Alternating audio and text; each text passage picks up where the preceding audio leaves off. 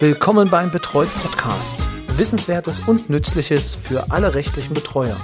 Von und mit Rechtsanwalt Roy Kreuzer. Hallo und herzlich willkommen zu einer neuen Folge des Betreut Podcasts, dem Podcast für rechtliche Betreuer. Mein Name ist Roy Kreuzer und ähm, ja, schön, dass ich heute wieder in Ihr Ohr krabbeln darf und Ihnen ja ein paar Minuten etwas Neues aus der Betreuerszene erzählen darf. In dieser Woche äh, gibt es ja etwas zu feiern. Also für mich jedenfalls, beziehungsweise gab es letzte Woche schon zu feiern. Und zwar zwei Beschlüsse des Amtsgerichts, äh, des Sozialgerichtes in Hamburg. Sozialgericht Hamburg. Nicht Amtsgericht, das Sozialgericht in Hamburg. Das hat bei mir für richtig gute Laune gesorgt.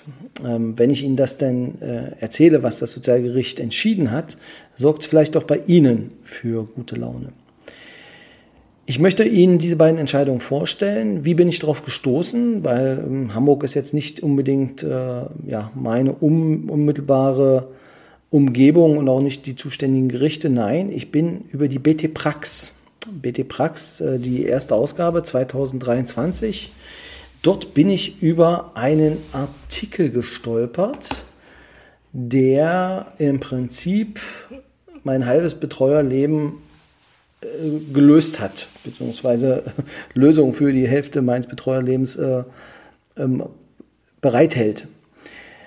Der, die, die Überschrift dieses äh, Textes lautete die tägliche 24-stündige 1 zu 1 Betreuung als alternative Versorgungsform bei fehlenden Einrichtungen zur geschlossenen Langzeitunterbringung.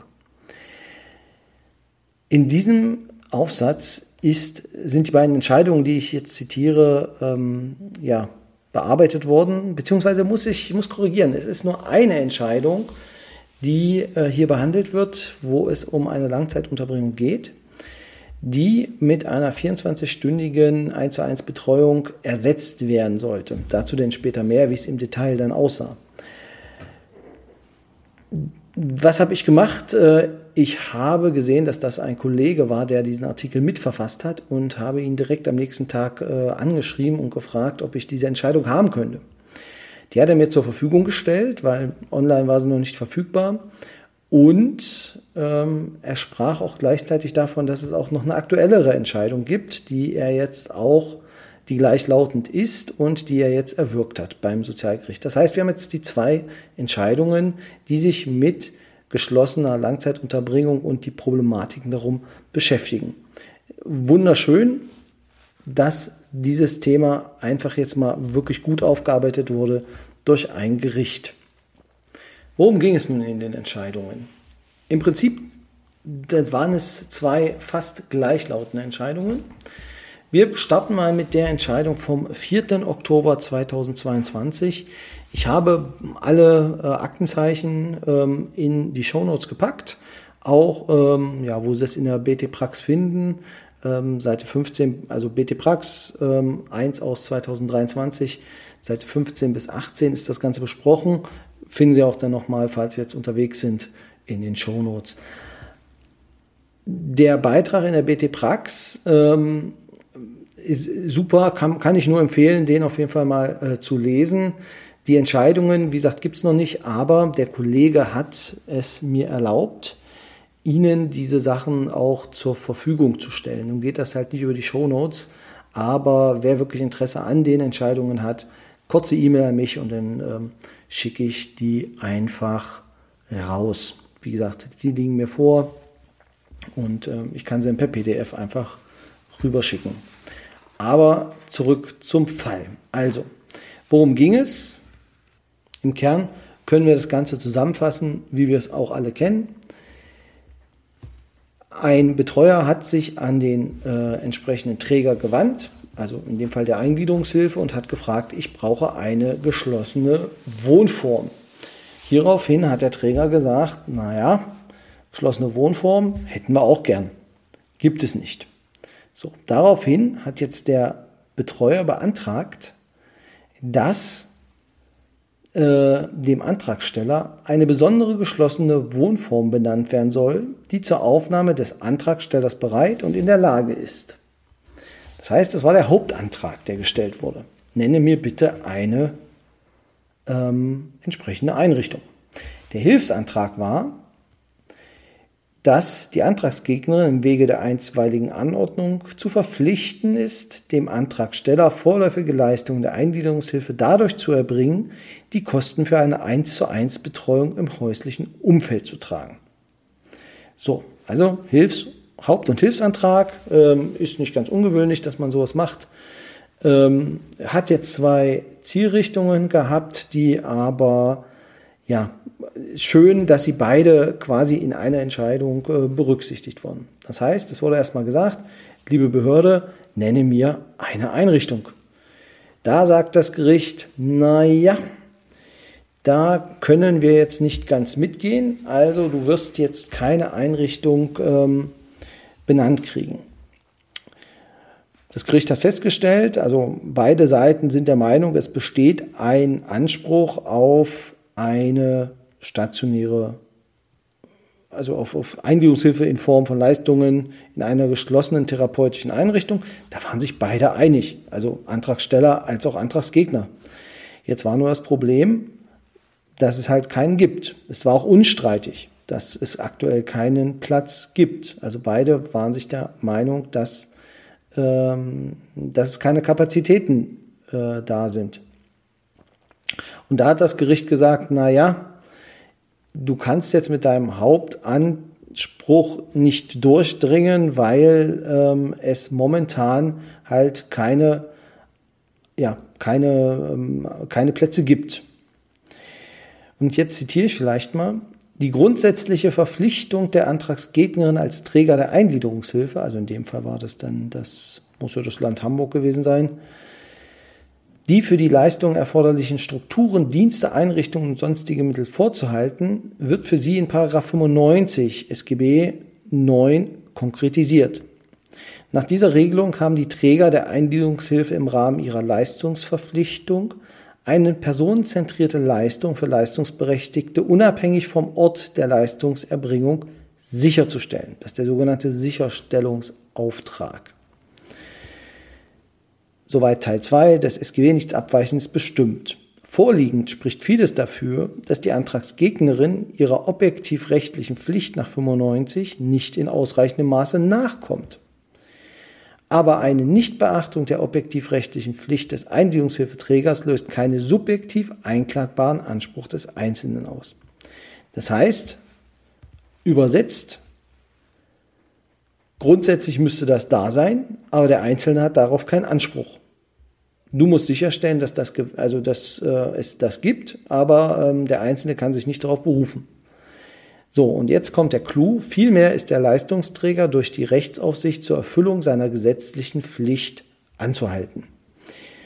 Das heißt, es ist im Prinzip eine, äh, das Einschalten der Rechtsaufsicht notwendig. Das heißt, es ist für mich jetzt jedenfalls in der praktischen Arbeit auch ganz wichtig zu wissen, dass ich mich jetzt an die Rechtsaufsicht wende um dementsprechend ähm, dies ähm, dann eventuell durchzusetzen. Also das allein das hilft schon, dass man weiß, wir kriegen das nicht durch. Also es wurde ja immer gesagt, ihr seid dazu verpflichtet. Nein, ihr seid nicht so verpflichtet, einen Therapieplatz zu äh, besorgen, sondern ihr seid dazu verpflichtet, es sicherzustellen, dass ihr was habt. So, aber das halt nicht im subjektiven Recht, nicht für den Einzelnen einklagbar. Nun ist ja dem Klienten damit noch nicht geholfen, also dem im subjektiven äh, Bereich dem Klienten noch nicht geholfen. Und zwar muss er ja, er braucht einen Platz. Und da ist, und da kann ich vielleicht dann den Tenor des, äh, der Entscheidung äh, denn mal vorlesen, wurde gesagt, ähm, die Antragsgegnerin wird im Wege der einstweiligen Anordnung verpflichtet, dem Antragsteller vorläufig für die Zeit vom 4.10.22 bis einschließlich 31.01.23, längstens jedoch zu, bis zur Aufnahme des Antragstellers in eine geschlossene therapeutische Einrichtung, beziehungsweise bis zur Bestandskraft einer Verwaltungsentscheidung für diesen Zeitraum Leistungen der Eingliederungshilfe beziehungsweise Leistungen der Hilfe zur Pflege in Form einer täglichen 24-stündigen 1 zu 1 Betreuung zu gewähren. Im Übrigen wird der Antrag abgelehnt, das heißt, der Hauptantrag geht nicht durch. Das war nämlich der Hilfsantrag, ähm, der dann, ähm, dann entsprechend durchging. Bedeutet im Kern, dass das Gericht gesagt hat, ja, also die 1 zu 1 Betreuung, die sehen wir, weil der Gutachter sagt, wenn der nicht in der stationären Einrichtung ist und jetzt allerdings entlassen werden soll und seine Medikamente nicht nimmt, dann haben wir demnächst wieder ein Problem. Dann wird er nämlich wieder ähm, Dinge tun, die ihn wieder zurück in die Einrichtung bringen. Jetzt hat die Gegenseite natürlich gesagt, okay, ähm, so eine 1 zu 1 ambulante Betreuung, äh, das reicht alles, das reicht nicht aus, um das, um den Rückfall denn ähm, zu gewährleisten. Das hat das Gericht allerdings nicht so gesehen.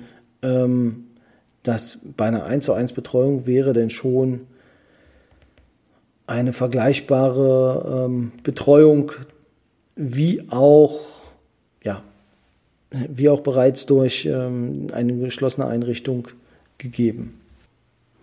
Ja, das ist im Kern das, was man als Entscheidung wissen muss oder beziehungsweise was, was, was die Entscheidung ausmacht.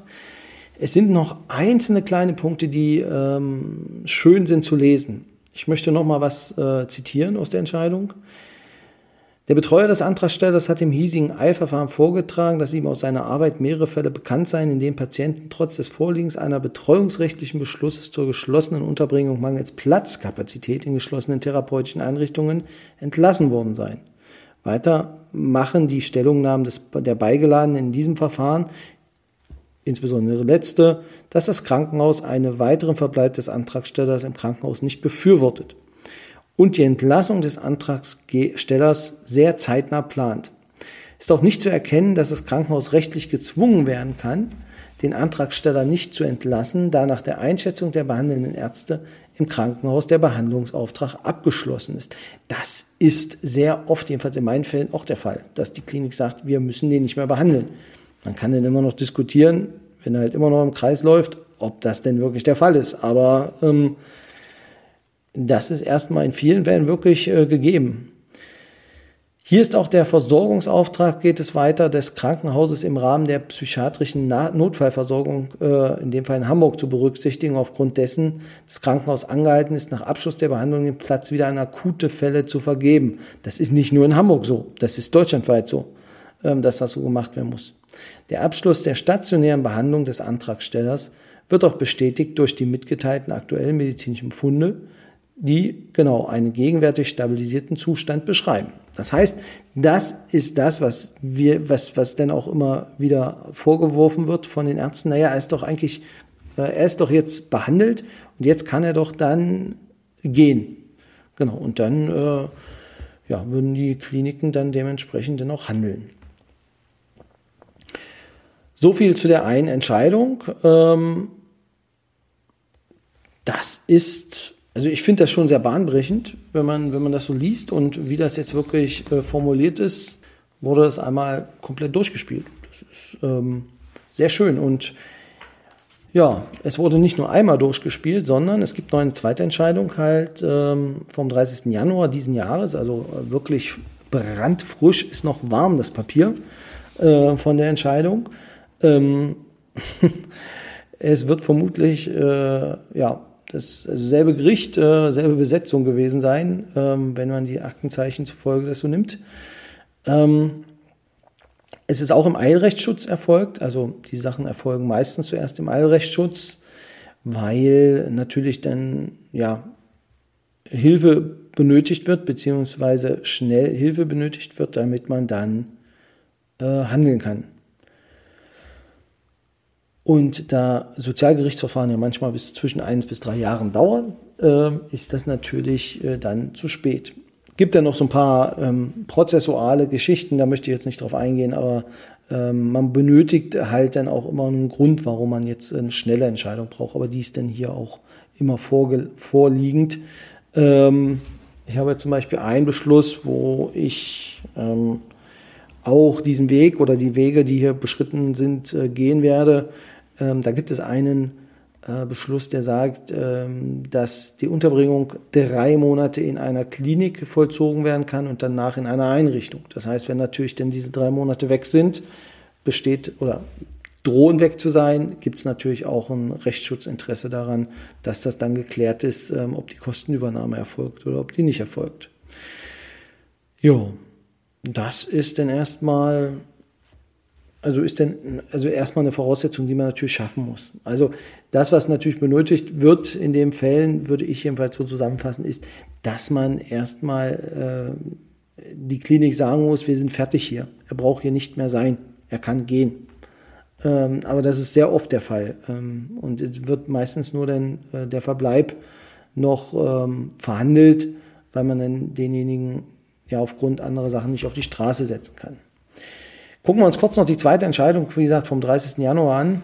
Ähm, dort ist äh, Ähnliches passiert. Also ähm, es wurde beantragt, äh, eine Wohneinrichtung zu benennen, die ähm, denjenigen aufnehmen sollte, und ja, hilfsweise dann der Antrag auf Kostenübernahme für eine ähm, ambulante Betreuung. By the way,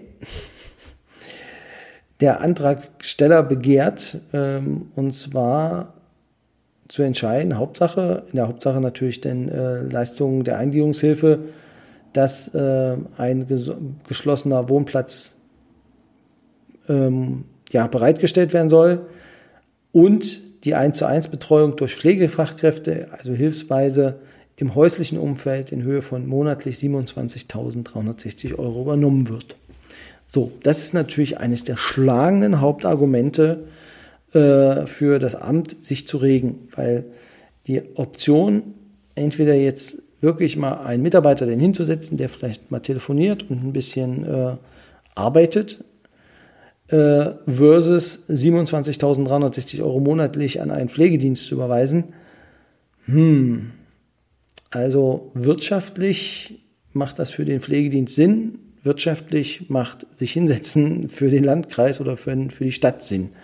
Also ich kann das sehr gut nachvollziehen, ähm, dass denn da vielleicht auch, ähm, ja, dass dennoch was passiert.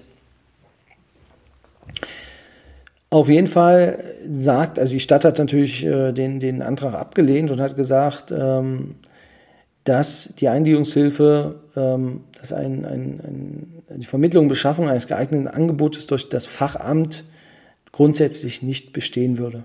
Aber das hatten wir auch schon gehört in der ersten Entscheidung. Das ist so. Also das, äh, der Hauptantrag war halt deswegen auch äh, in diesem Fall abgelehnt worden. Aber auch in diesem Fall, in der zweiten Entscheidung, führte das Gericht nochmal aus, dass eine 1 zu 1 Betreuung äh, adäquat wäre, dann diese geschlossenen, äh, ja, die geschlossene Unterbringung ähm, in einer Klinik äh, zu ersetzen.